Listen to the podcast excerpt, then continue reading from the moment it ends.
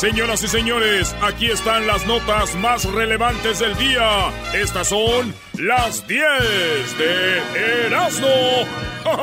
Eh. Vámonos, señores, con las 10 de Erasmo en hecho más chido de las tardes. ¿Están Ah, listos? ¿Están listos? Estamos listos, capitán. No los escucho. Sí, capitán, estamos listos. Bueno, vámonos por la número uno, señores. Hasta una planta de marihuana tienen los internos de una cárcel en Nuevo León. Ay, ay, ahí ay. va el reportaje de, de, de Informe 7. Habla de que tienen hasta marihuana en su celda. Esto allá en Nuevo León. A ver. Pleitos en los dormitorios, riñas campales y hasta plantas de marihuana. En una imagen se ve a tres jóvenes presuntamente internos del tutelar que posan con una planta de marihuana. En dos videos más se observa a grupos de internos golpeando a otros compañeros. Uno fue grabado en los dormitorios, donde le pegan en las costillas a un joven. Los videos fueron grabados por los mismos internos, lo cual evidencia que utilizan celular, lo cual está prohibido. La revuelta del pasado miércoles se debió a que una persona trató de introducir marihuana en una pelota y se lo impidieron. Sin embargo, en la foto se observa que esta se cultiva adentro. No te ¿Qué pases. tal? Ah, ¿Qué tal, señores? ¿Eh? Marihuana, ma- todo. eh, Tienen celular que está prohibido. Y dije yo, estos presos, güey, están más libres que los mandilones.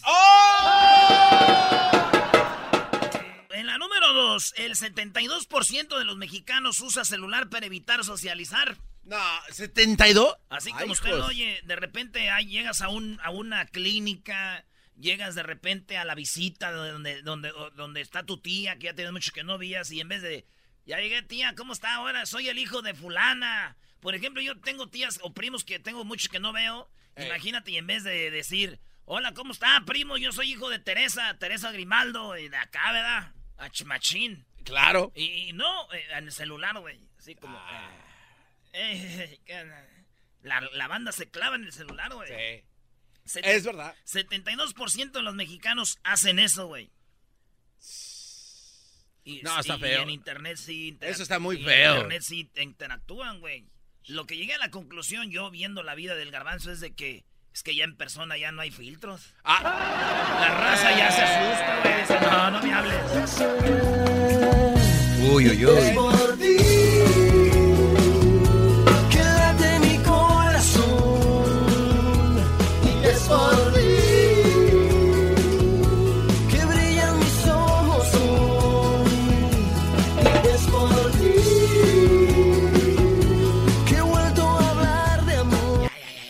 Esa rola está muy buena. En la número sí, es por ti. Carolina el mariachi. En la número 3, fue tan feo. Tina Turner revela que su ex esposo la obligó a pasar la noche de bodas en un burdel en Tijuana, güey. En Tijuana. En un burdel, se casaron allá en Tijuana, hicieron un fiesto, no, dice que ella tenía 19 años y que, que- sí sabes quién es Tina Turner, ¿no? Pero por supuesto, la reina de. ¿De qué? Bueno, una de las grandes expositoras de rock de los 60, ¿no? Esta es una de sus rolas famosas, ¿eh? A ver. Bueno.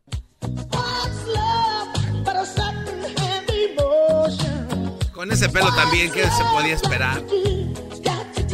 Bueno, esa Tina Turner, esta no es la rola, ¿eh? No vayan a... No. Esta Tina Turner dice que se casó en Tijuana, que su esposo, que también era músico, la llevó a un burdel de noche de bodas y se fue y me, me, me llevaba y teníamos sexo a veces a fuerzas. Fue un... Mi vida de casada fue un desmadre, dijo la señora, 22, 22 años de edad. Tenía eh, el vato, ella solamente 19, eh, 16 años duraron casados. Ay, güey. Fíjate, la llevó a un burdel en la noche de bodas. Dije, "Shh, si ella le dolió tanto, me hubiera casado yo con él para que me llevara a ver la Hoy nomás este Brody. No, ¿Dónde está el bebé de ¿dónde luz? está?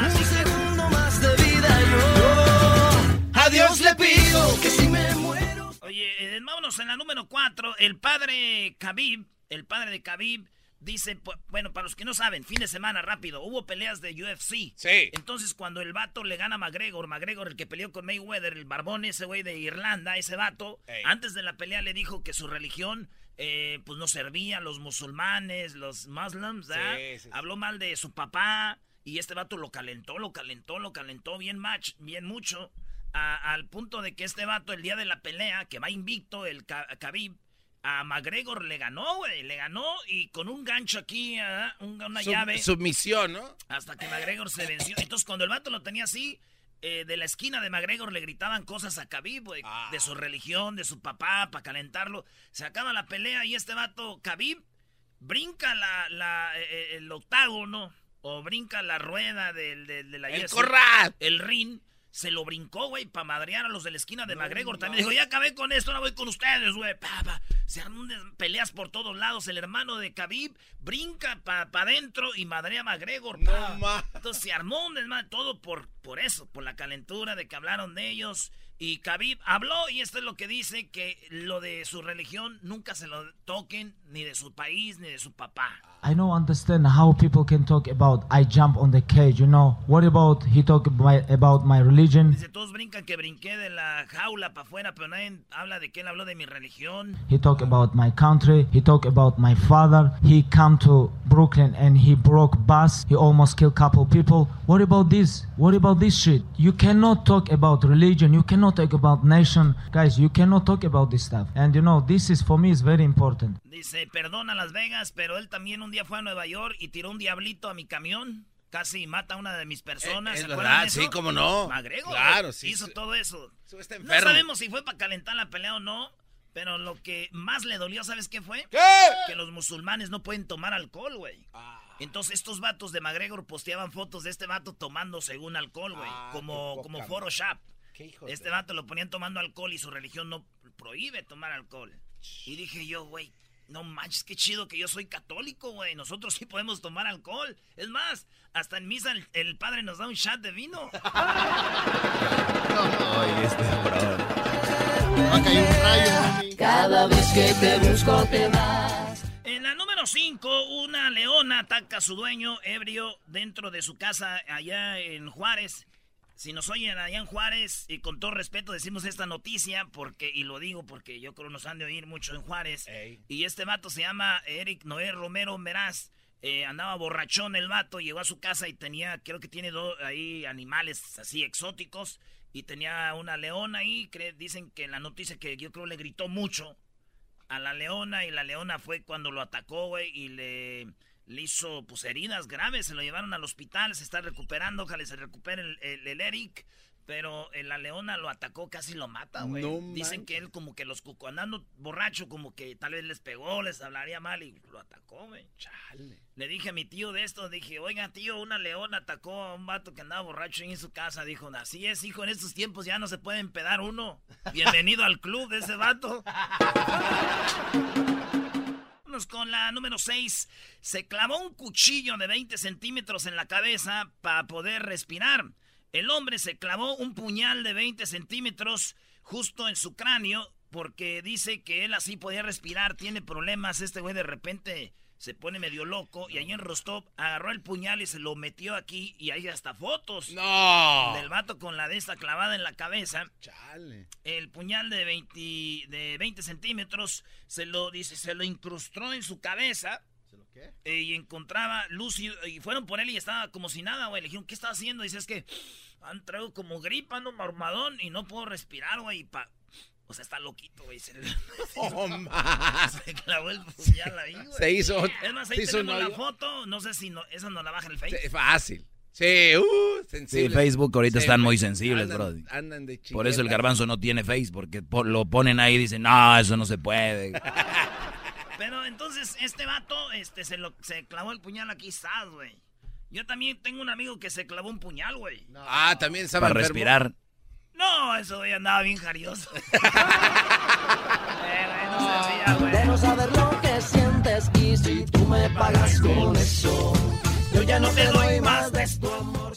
Vámonos con la número 7. Problem Global. El problema global alertan sobre una crisis de fertilidad masculina. Oigan bien, de 8 mil a 60 mil hombres fueron a tratarse de que no podían tener hijos porque no podían ser fértiles. De Ay, 8 mil. no del 2002 al 2017, de 8 mil a 60 mil vatos fueron a decir, no puedo tener hijos.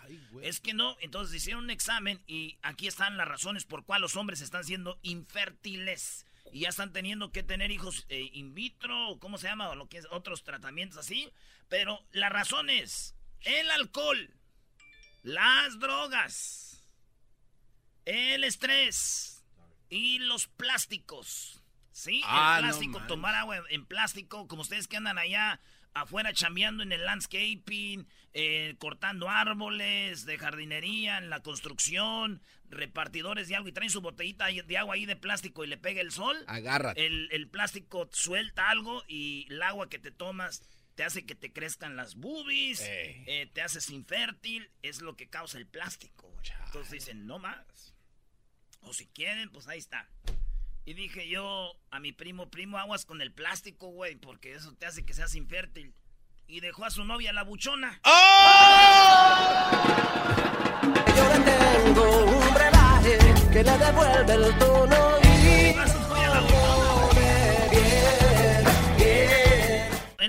8 identifican uno de los principales ingredientes para tener buenas relaciones de pareja, maestro. ¿Usted qué sabe de eso? A ver, Doggy. A ver, ¿cuál es el ingrediente, Brody? Un estudio acaba de en 5.300 participantes de la Universidad de California aquí en Riverside. Saludos a la banda de Riverside.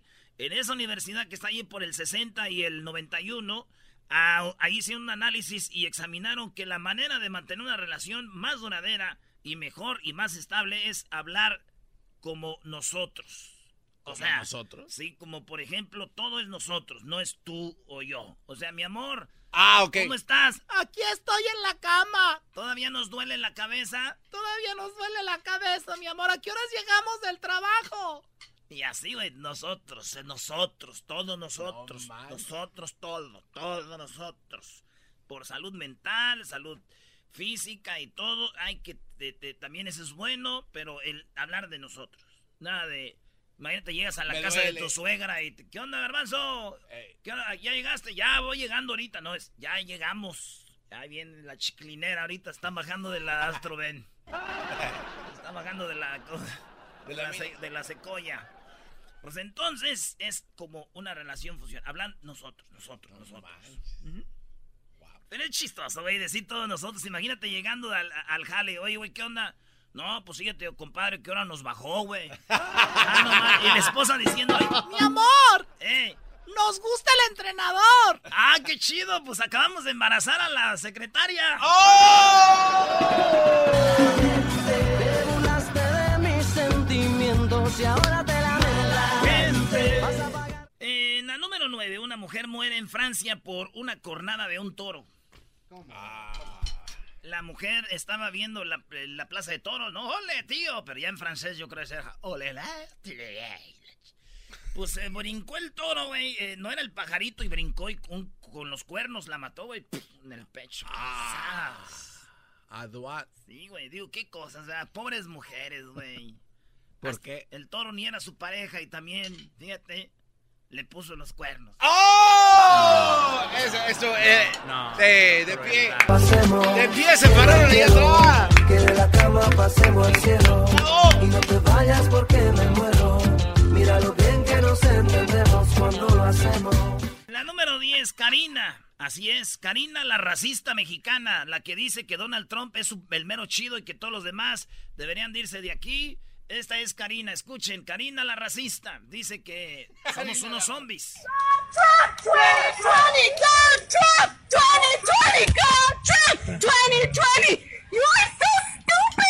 La está grabando un paisa y ella le dice, eres bien estúpido, dice, eres bien estúpido. My name is Karina. I'm a Mexican racist. Soy mexicana, racista. Are you zombies? You're so you're so dumb. Son unos zombies, están bien mensos, despierten. Wake up! Le dicen vendida y fíjate lo que y habla español hoy. ¡Vendida! ¡Soy una vendida! ¡Soy una mexicana bien vendida! ¿Y tú qué eres? ¿Y tú eres un ignorante? ¿Tú no sabes de qué estás hablando? Si estás aquí, mira, esta es una ley. Si quieres cambiar la ley, ve y escríbela a tu congreso. Eso es lo que dice Karina la racista. Dice, yo soy mexicana, Karina racista. ¿Qué? Zombies. Venga, suéltala. Ajá. Se está. Venga, No, venga. tienen que ver el video, la cara de esta morra chola, güey. Tiene una lagrimita tatuada aquí, güey. Cuando la vea Trump también la va a deportar. ¡Oh! lucerito,